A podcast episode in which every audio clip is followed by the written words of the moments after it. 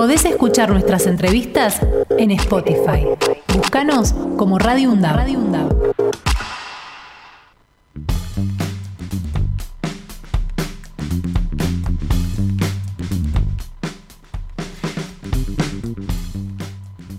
Bien, señores, exactamente 10 de la mañana, 35 minutos. La temperatura en este momento en la ciudad de Avellaneda, 16 grados 5 décimos, humedad 60%. Tenemos viento del este a 40 kilómetros por hora, visibilidad óptima 10 kilómetros y el cielo está nublado con algunas precipitaciones y tenemos una máxima para esta jornada del martes de unos 17 grados. ¿eh? Lo que dice el Servicio Meteorológico Nacional es que va a haber lluvias aisladas durante toda esta jornada. Dicho esto, nos vamos ahora a una nota que tiene que ver precisamente con el cine. Y vamos a hablar ahora en vía telefónica con eh, Michelina Oviedo, que es la directora de Guionarte. ¿eh? Eh, Michelina, muy buenos días. Mi nombre es Axel Governi. ¿Cómo le va? Hola, buen día, gracias por comunicarse, gracias. Por favor, por favor. A todos los que escuchan. Es un placer. Bueno, eh, me gustaría empezar por este, qué es guionarte, digamos, para tener este, bien claro de qué estamos hablando. Bueno, Guionarte es la primera escuela, así la llamamos, argentina, de guion y creatividad. Ajá. En 1991, llegando desde la EICTV en Cuba, la Escuela Internacional Sí. de Cine y Televisión, que estaba dirigida por Fernando Birri, liderada un poco por García Márquez, Sí. de la Fundación del Nuevo Cine Latinoamericano, que crearon esta escuela. Eh, de ahí yo saqué un fuerte concepto de creatividad inherente a la necesidad también de un rigor técnico este, eh, para que nuestros productos sean competitivos internacionalmente, decía Ajá. Fernando. Entonces yo me tomé eso muy a pecho, muy en serio. Y bueno, salió de ahí Guionarte aplicando toda la pedagogía birriana, yo ya la llamo así. Está muy bien, está muy Este, bien. Porque él siguió también a Pablo Freire en sus principios Claro. y lo aplicó particularmente al cine. Entonces el concepto de creatividad no está puesto así eh, eh, para quedar este bonito, sino porque realmente hay toda una posición filosófica detrás bastante profunda, digamos, ¿no? La de. Fernando Birri, la de Pablo Freire, lo que vendría a ser la educación este, en Latinoamérica, ¿no? Claro, bueno, totalmente. también en una universidad nacional en Río Negro durante ocho años. Ajá. Fui ahí profesora de los tres niveles de guion que daba y ahí lo puse a prueba de que también funciona, digamos, esto que terminó siendo un método. El método en el cual vamos trenzando y, y alternando técnica y creatividad Claro. y, y dio unos resultados en pantalla de las que estoy absolutamente orgullosa.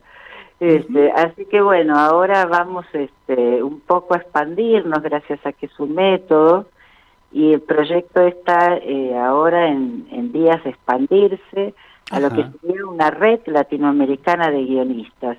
Yo pienso que es un sueño virriano también. Qué bueno, qué bueno lo que está diciendo. La verdad que es muy, pero muy para el interesante. 24 abrimos sedes para los que se formaron en el método, que quieran abrir su propia sede guionarte. Ujú. Ya les estoy dando formación docente. Se va a abrir en Mendoza, Córdoba, Santa Fe, Tandil y Colombia. Wow, muy bien. Así que bueno, se abre en el 24 como una sede.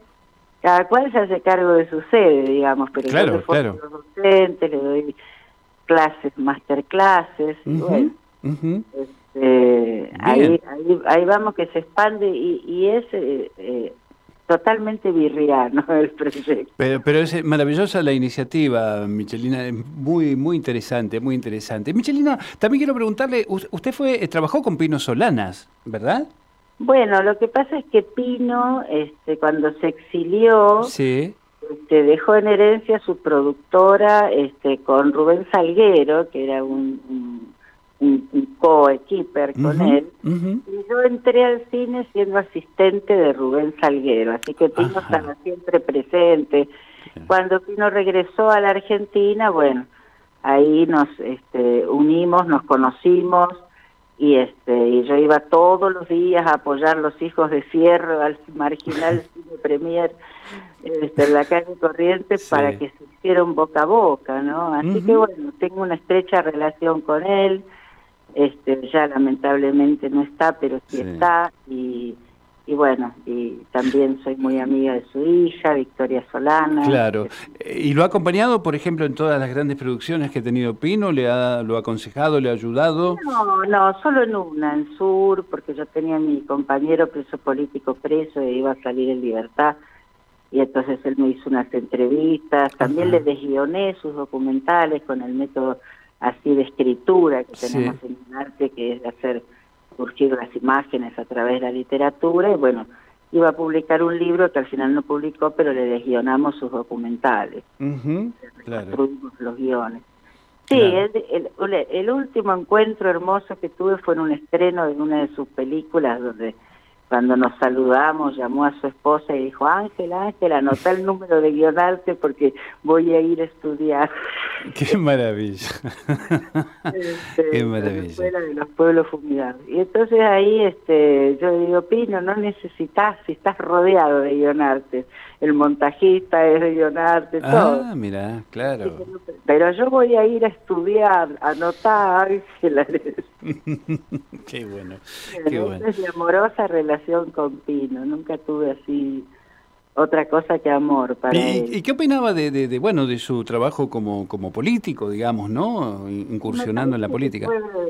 yo creo que fue un hombre extraordinario, ando siempre buscando si hay otro que haya hecho algo así. Pero combinar el arte y la política en ese extremo de dedicación, él le ha dedicado la vida, él ha dado su vida. Obviamente. Obviamente. nunca dejó de hacer cine porque lo llevaba en sus genes, en su sangre. Él era un cineasta de corazón, de alma, desde los 20 años. Y pero al mismo tiempo desde la hora de los hornos. Y hacia acá siempre preocupado por la política. La entrevista que le hicieron a Perón. O sea, era un hombre de la política, pero también un artista, un artista impresionante. Claro que sí. Entonces, este, eso nunca lo pudo dejar. Entonces, es, es el único artista de ese nivel internacional, digamos, un artista de Cannes. Este, eh, ese, ese, esa dedicación a la política para ser senador y estar ahí luchando, o sea, armar su propia su propio partido político, o sea, a mí me parece algo excepcional como si fueran dos personas en una. Solo para su, para él como artista es una vida, él como político es otra, pero fue una persona que pudo con las dos cosas. Claro, claro, sí, sin lugar a dudas, sin lugar a dudas. es admirable a un nivel, es excepción, fue excepcional lo de él pero digno de ser imitado.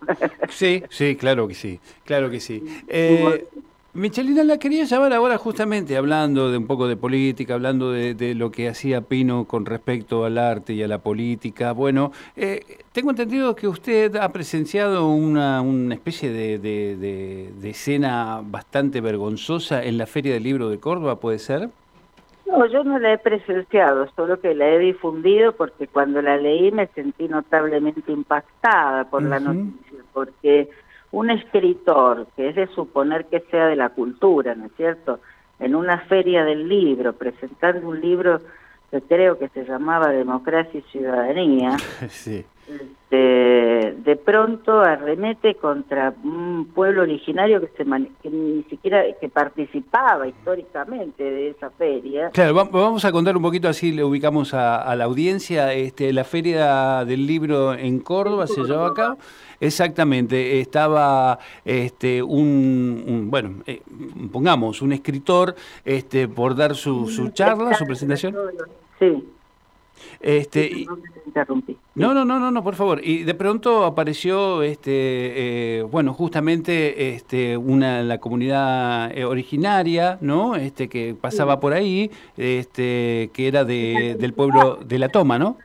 sí que participaba, porque también presentaban cosas. Claro, Claro. cualquier teoría del libro, ¿no? Sí, sí, Y sí. realmente a mí me impacta doblemente, porque no se trata solo de la discriminación cultural, triple, triplemente, oh, sí, sí, palabras feas si las hay, triplemente. Bueno, este, entonces, pero él en, en tres sentidos me impacta. En uno, bueno, la discriminación, la falta de cultura, la ignorancia, este, tratarlos de vagos, vayan a trabajar, este, faltaba que dijera negros de mierda, pero supo supo saber la diferencia. Vos India sucia, le dijo a una de Pero ellas. agarró a una mujer, Mm. agarró a una mujer, por eso el segundo aspecto, primero la discriminación, segundo la mujer.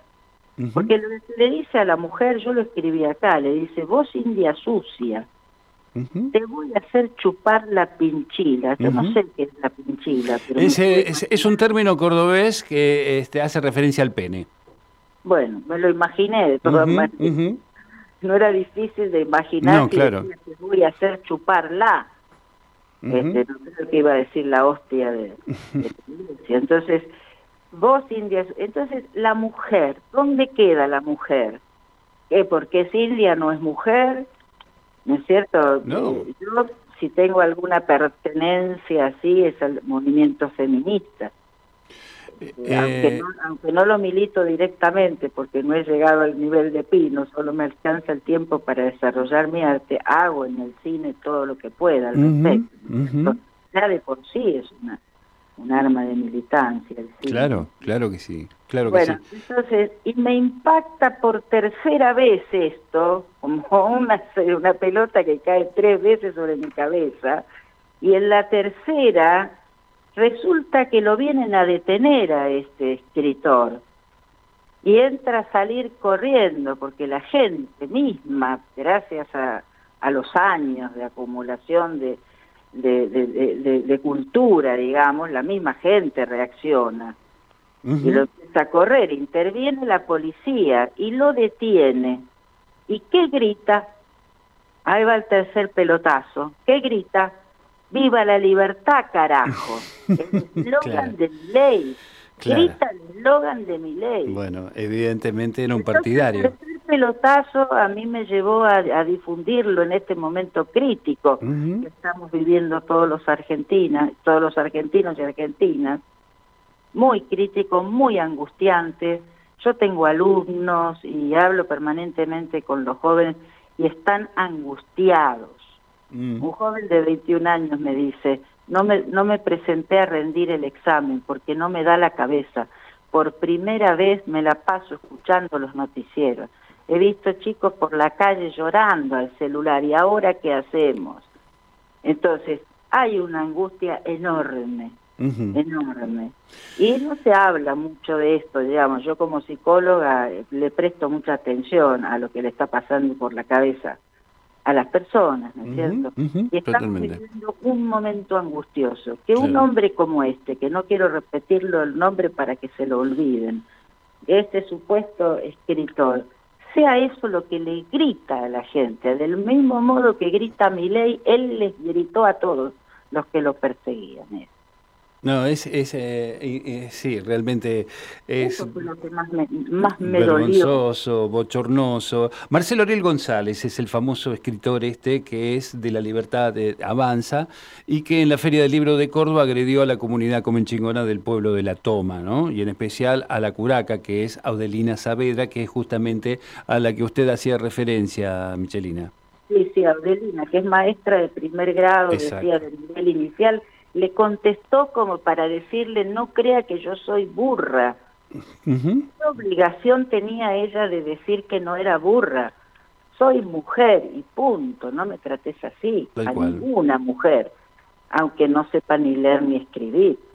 A ninguna mujer le puede gritar eso en público. Sin dudas, sin duda que no. Bueno, eh, lamentablemente estamos viendo algunos hechos, ¿no? En estos días eh, próximos a las elecciones y a definir quién va a gobernar los destinos de nuestro país, estamos escuchando expresiones muy parecidas a las de esta, ¿no? De este, de este señor este, llamado escritor. Bueno, yo diría que es una alerta para toda la gente de la cultura que debería salir a alertar que no solo la democracia está en riesgo, están en riesgo muchas, muchas luchas que se han llevado adelante, como las luchas de la mujer, la de los pueblos originarios. Esto es inconcebible para la mayoría de los argentinos y de las argentinas. Y esto no lo podemos dejar pasar por alto. O sea, no es solamente un modelo eh, económico lo que se pone en juego. Acá se está poniendo en juego la cultura, es un modelo cultural. Yo me acordaba de Pino, justo, ¿qué estaría diciendo Pino ahora? Mm. Claro, claro. Y no se quedaría callado, porque la verdad es que está en riesgo la cultura. Absolutamente. Está en riesgo el país, Michelina, está en riesgo el país. Por lo tanto, el país. Claro. Cuando yo hice la película Mate Cocido, y, la, y, y, fue porque gané un concurso nacional, sí como yo soy chaqueña, me había presentado como chaqueña en aquel momento, y, lo había ganado, ¿no es cierto? Pero justo era el 2001, se caía el país, y yo llamaba al, Instituto de Cine, al INCA, este, y cuando no había ministro de Cultura ni secretario de Cultura, no había tampoco presidente del INCA. Entonces yo llamaba para reclamar mi premio. ¿no? Para empezar a hacer la película en medio de ese caos. Sí. Y siempre me acuerdo que una persona X, ahí una funcionaria me dice, no puede ser que no hay gasa en el Garrahan y usted esté reclamando un dinero para hacer una película. Ah, bueno. Ah, bueno. yo le dije, ¿sabe qué pasa? Que quiero hacer una película para que haya gasa en el garra. Claro, claro, está muy bien, está muy bien la contestación, claro, y sin duda, sí, sí. claro que no me entendió, ¿no? Pero bueno. No, lógicamente, lógicamente, pero bueno.